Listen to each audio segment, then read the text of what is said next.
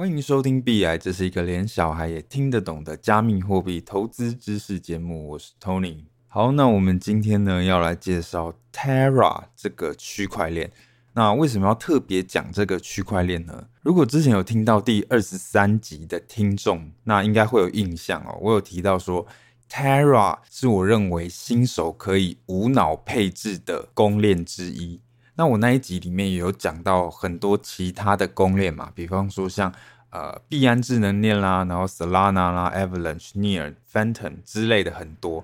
虽然说这些公链个别要讲的话，都可以讲蛮细的，不过其实呢，他们大致上呃，你都可以用以太坊去理解他们。这些公链，他们其实他们的终极目标就是要成为一个更快、更便宜的以太坊。他们就是要成为一个智能合约的大平台，他们的终极目标是差不多的，不过唯独 Terra 有点不太一样。Terra 它比较特别，它的终极目标跟其他的公链都不太一样，而且甚至呢，Terra 也不太算是我们一般讲的公链，所以说今天才会特别想要拉出一集来特别介绍 Terra 这个区块链。好，那要理解 Terra 是什么之前。其实我们要先搞懂什么是稳定币。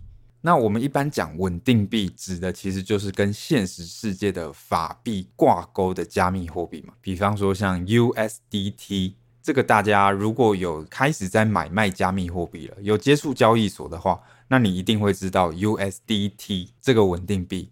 通常你要买比特币或是买以太币，你要用 USDT 买，对吧？然后如果你手上的以太币你要卖出，那你卖出去的时候也是拿到 USDT，那这个 USDT 它就是稳定币的一种。那通常呢，加密货币里面的小白可能会比较容易忽略稳定币，可是其实稳定币在整个加密货币的世界里面是非常重要的。你想想看，加密货币它的价格波动非常大嘛，这会导致你资产的起伏很大。所以有时候我们会需要稳定币来帮我们呃稳固资产的价值。比方说，你觉得以太币现在要暴跌了，那你可以先把以太币卖掉，换成稳定币，对吧？那如果世界上没有稳定币这种东西，当以太币在下跌的时候，你就只能眼睁睁看着它一路向下。所以这个稳定币它有点算是呃。呃，你在币圈各种刺激之后，你如果要找个地方休息的话，那你就会要靠稳定币这个东西。所以说，稳定币其实非常重要，它的需求也非常大，所以当然它的市值也非常庞大。如果你去看整个加密货币的市值的排名，第一名呃大家都知道比特币，然后第二名大家也都知道以太币，那第三名呢其实就是 USDT。它就是稳定币了，然后第四名的话，现在是币安币嘛，那第五名的话是 USDC，又是另一种稳定币。所以你看，加密货币市值的排名前五名就有两个是稳定币，所以可见它多么重要。那当然，我们一般人在交易加密货币的时候，直觉上会直接把稳定币当成美金在用，可是其实稳定币它并不是美金，这非常重要哦。稳定币它只是。价格跟美金挂钩而已，它不是美金。如果你去看那个 USDT 的价格的话，你会发现，诶，它其实就跟一般的加密货币一样，它的价格也是会有波动的，它价格也是会起伏的，只是它的价格起伏不会像以太币这么剧烈。如果你看那个线图的话，它可能就是，诶，有时候会涨到一点零一美金，然后有时候又会跌到零点九九九美金。可是大致上就是会维持在一美金左右了。OK，所以其实稳定币它就是一个价格跟美金挂钩的加密货币。好，那我们接着说稳定币的价格是怎么稳定的？你想想看，加密货币它只是一个数位的资料嘛，那凭什么说，哎，你的一个 USDT 它就一定是一美金？所以背后一定是有一些机制让它的价格可以维持稳定，维持在一美金，对吧？那当然，这个机制呢，我们最直觉想到的就是要有抵押品。其实 USDT 就是这样，USDT 它其实是有一个叫做 Tether 的公司发行的。那 Tether 这间公司呢，它就跟你保证说，我发行的每一颗 USDT 背后都会有一颗美金来当抵押。你只要拿着你的 USDT 来我公司，哦，我就真的可以把现实世界的美金换给你。所以大家就会相信说，哦，好，一颗 USDT 就真的价值一美金，整个市场就会有这样的信念。那另一个稳定币排名第五的 USDC，其实也是用这种抵押的机制啦，它也是一颗 USDC 背后有一颗美金做抵押，只是呢，它的发行公司不一样。USDC 是一个高盛旗下的公司，叫做 Circle 发行的。好，所以说 USDT 跟 USDC，它们维持价格稳定的方式就是背后有抵押品。那这种抵押机制的稳定币有没有什么问题？哎，当然有啊。我们最直接想到的就是它有中心化的问题，对吧？USDT 也好啦，然后 USDC 也好，他们之所以能够锚定一美金，是因为有一个中心化的机构做背书，是因为有一个中心化的机构跟你保证说，哦，你放心啦。我们发行的这个每一颗加密货币背后真的都有美金做抵押。如果你拿 USDT 来给我，我一定会把美金换给你，是因为这个机构跟你挂保证。可是这个保证有没有可能出问题？我们不知道嘛。如果哪一天这个机构啊、出事的话，那 USDT 会不会出事？诶，这是有可能的哦。其实 USDT 过去就曾爆出一些争议啦。哦，这里有一则雅虎的新闻。新闻连接我会放在 Podcast 说明，大家有兴趣可以自己去看。反正他就是说呢，在二零一九年四月的时候，纽约检察总长办公室起诉了 Bitfinex 这间公司。那这间 Bitfinex 公司其实就是 Tether 这间公司的母公司，因为他们发现说 Bitfinex 疑似挪用了 Tether 的准备金。简单来说就是。呃，这个 Tether 的准备金本来是作为这个 USDT 的抵押品嘛，可是 Bitfinex 偷偷挪用了这个准备金。那当然，后来 Bitfinex 的说法是说，哎，我不是挪用哦，我只是跟 Tether 贷款而已。不过，反正这件事在当时呢，也引起蛮多争议，大家就会觉得说，哎，你不是说好了 Tether，你不是说好了 USDT 背后就是有百分之百的美金做抵押吗？那怎么可以？你的母公司想要挪用这笔资金，就让让他挪用？而且，其实，在当时，Tether 在法庭上，他也有承认说：“哦，我的 USDT 储备金确实没有达到百分之百，我大概只有百分之七十四的储备而已。”所以，其实，在当时呢，大家对 USDT 有很多的讨论啊，大家都怀疑说：“哎，这个 USDT 有没有可能有超发的问题，或是它的准备金不够的问题？”那这个其实就是中心化的问题嘛。因为你的稳定币如果是采用这种中心化的抵押的话，那表示说你的稳定币就是依赖在一个中心化机构上面。那如果这个中心化机构它要做坏事的话，那就有可能会出问题。就像我们刚才讲的，诶，如果今天 Tether 他想要搞事，偷偷把后面的抵押的美金干走，那其实就会出事。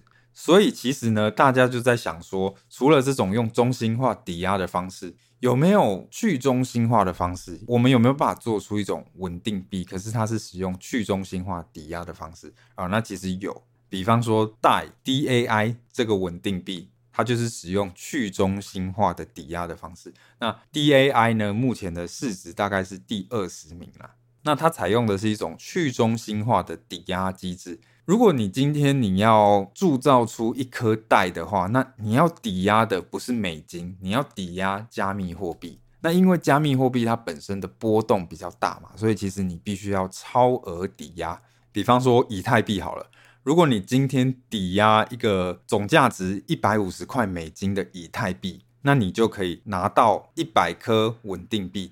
那当然，你之后还是可以用这个一百颗稳定币去赎回你的以太币的，这个是可以的。所以说，它基本上的逻辑还是说，哎，你要抵押加密货币进去，然后换出稳定币。只是因为加密货币它的波动太大了，所以你通常要抵押更多。那这个抵押机制呢，会写在智能合约里面，由智能合约去执行，所以不会有一个中心化的机构去管理这件事情。好，那有些人可能会问说，那为什么我要去抵押一百五十块美金的以太换出一百块美金？这有点奇怪吧？我已经有一百五十块美金的以太币了，那如果我要美金，我就直接把以太币卖掉不就好了吗？那这个通常会有两种状况，比方说第一种是你看好你的以太币，你不想要把你的以太币卖掉，可是你现在又需要现金，所以说你就只好说，哎，先把你的以太币抵押，然后换出现金出来。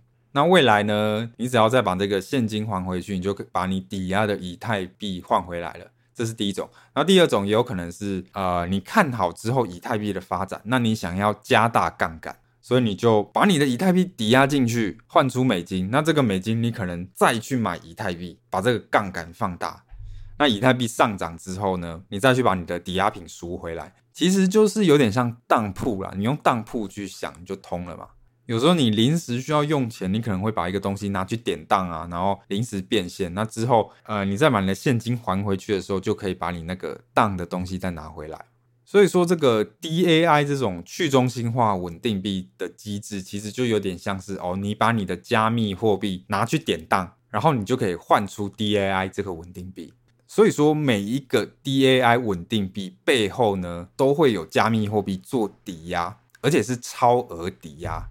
所以说，这有办法让 DAI 的价格维持在一美金，大家会相信说，哦，好，那这个 DAI 它背后是有抵押品的，它是可以维持在一美金的。所以其实你可以比较一下，，USDT 跟 DAI 这两种稳定币的差别，其实他们的逻辑都是一样，都是透过抵押品来确保稳定币的价值维持稳定。只是说 USDT 它是中心化的抵押，它是由 Tether 这间公司控制的。那当然，如果 Tether 这间公司要搞事的话，那 USDT 就可能会出问题。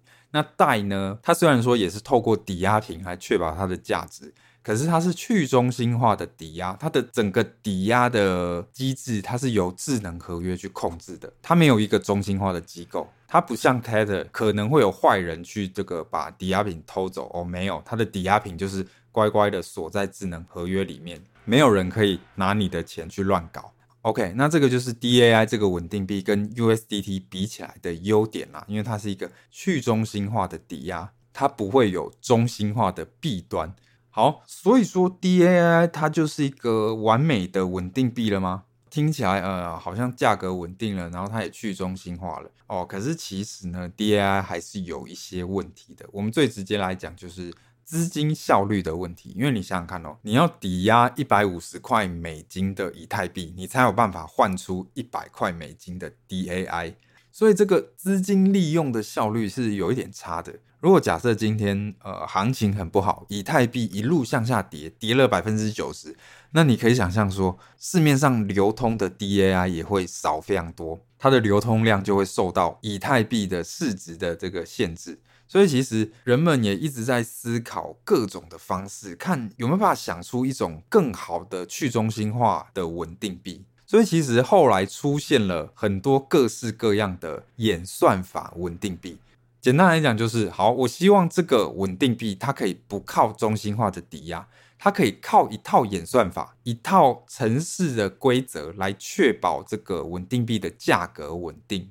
有非常多的演算法稳定币都做出了各种尝试，看有没有办法想出这套规则。那当然啦、大家的做法都不太一样。不过其实有一个大方向是差不多的。简单来讲，就是如果今天稳定币的价格太高，那表示说呃供不应求嘛。所以说要有一套机制去增加稳定币的总供应量。这样稳定币的价格就会降下来，对吧？那反过来也一样。反过来，如果今天稳定币的价格太低了，那也要有一套机制可以减少稳定币的供给，让稳定币的价格可以回升。其实你想想看，这就有点像是那个美国联准会在做的事情嘛。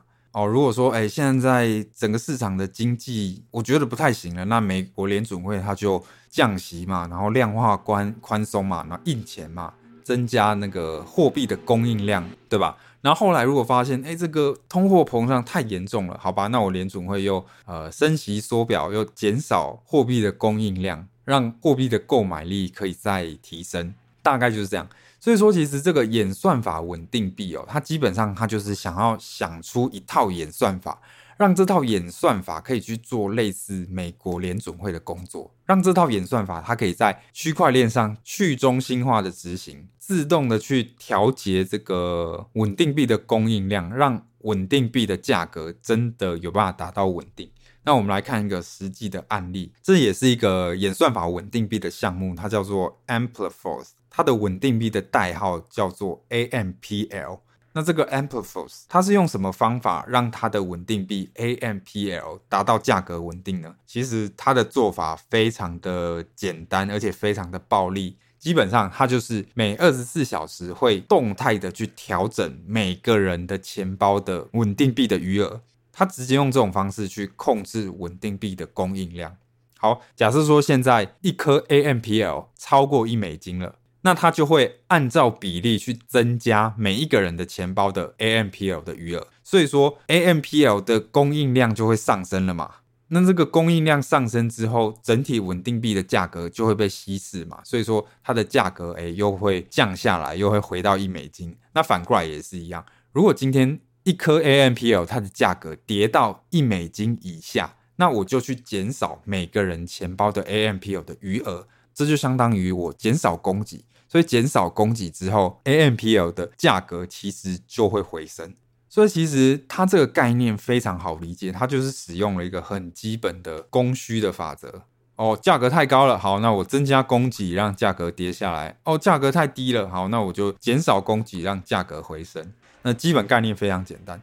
那你说有没有效呢？其实从现实来看的话，呃，似乎是没有那么有效。因为如果你看 AMPL 的价格的话，你会发现其实并没有到非常的稳定。你光是看最近七天的价格，它最高有到一点二，然后最低到一点零一，所以其实就非常的不稳定啊。因为其实现实跟理论呢可能会不太一样。我们会把这个理论想得很美好嘛，可是现实每个使用者的心态考虑进去之后，可能是会产生我们意想不到的结果。比方说，好，假设现在 AMPL 它的价格高于美金了，所以可能二十四小时之后，每个人钱包 AMPL 的余额都会被调高。诶，那既然这样，那有可能使用者就会想说，诶，好，那我就趁现在来买进更多的 AMPL。那等到我的数量被调高之后，我再马上卖出去。那我这个买进的动作就有可能反而去推升这个 AMPL 的价格啦。那反过来讲，如果假设今天 AMPL 的价格低于一美金了。所以二十四小时之后，每个人钱包的余额都会被调降。那有没有可能使用者心里的预期会说，那我就趁我的余额被调降之前，哦，赶快把它卖掉。那我卖掉的动作，其实又会反而导致 AMPL 的价格又进一步的降低嘛？那它的价格进一步的降低呢，又有可能会导致 AMPL 的总供应量又会减少。那这个流通量一直减少，有可能会导致哎大家的信心不够，然后又反过来去卖掉 AMPL，所以这个死亡循环就有可能会最后导致 AMPL 整个爆掉，就整个价格脱钩。所以说，其实目前的演算法稳定币，呃，说穿了就是理想很丰满，可是现实很骨感嘛。你要想出一套演算法，真的有办法顺利的调节稳定币的数量，然后顺利的让稳定币的价格达到稳定，这是一件非常困难的事。而且其实有非常多的演算法稳定币，最后都因为没有办法长时间的保持价格稳定，然后最后就爆炸了，最后就价格脱钩，然后就死掉了。那虽然说现在市面上也是有一些存活下来的演算法稳定币了，可其实目前没有人能够保证说，哎，这些稳定币还能够活多久？整个币圈呢，现在对于演算法稳定币还处在一个探索的阶段，大家会想各种呃奇怪的方法或者是奇怪的演算法，想要让稳定币有办法价格保持稳定，可是没有人知道这些演算法到底有没有用。OK，好，所以讲到这里，你大致上你已经知道说，呃，稳定币有什么样的机制？最简单就是像 USDT、USDC 这种采用中心化的抵押，那中心化的抵押会有中心化的弊端的问题嘛？所以有人就会采用去中心化的抵押。那后来呢，大家也会想到，呃，各式各样的演算法的稳定币。那截至目前为止，我们还没有讲到什么是 Terra，对吧？OK，其实你可以把 Terra 当成是一个演算法稳定币的项目。Terra 他想要做的事情就是，他想要创造出一个啊、可以被现实世界大规模采用的去中心化演算法稳定币。你想想看哦，加密货币有非常多的优点嘛，可是它要在现实世界被大规模采用的话，其实有一个障碍，就是加密货币的波动太大了。比方说，诶，如果我要用以太币付薪水的话，有可能，诶，我发薪日这天，我拿到以太币，哦，它的总价值假设五万块好了，结果隔天我要马上跌到三万块，就它的波动性太大了。所以说，如果我们可以有一种价格比较稳定的加密货币，那它就很有机会在现实中被大规模的采用嘛，因为它就会同时有这个现实世界法币价格稳定的优点，跟加密货币很方便的优点啊、比方说，你可以想想看，假设我现在要汇美金出去，汇给我国外的朋友好了，这是一件有点不方便的事，对吧？应应该说蛮不方便的。我们最直接想到可能会用电汇的方式嘛。那电汇的话，其实它的速度非常慢，而且手续费也很高。可是如果今天我们有一种美金的稳定币的话，那我要汇给我国外的朋友就非常方便。我只要透过我的加密货货币钱包点一点，十秒钟的时间，哎，我的美金可能就汇出去了，而且甚至不太需要付什么手续费，对吧？这其实超方便的。或者说换汇也是啊。假设我今天要出国，我要去韩国好了，那我要换韩元。那平常的情况，诶，我可能还要跑银行，然后换韩元呢，有点不方便，而且我又不知道我这次的旅行会花多少钱，对不对？我怕我换的太少，到时候没有韩元可以用，然后换的太多又用不到，对吧？可是如果有加密货币，那可能就很方便。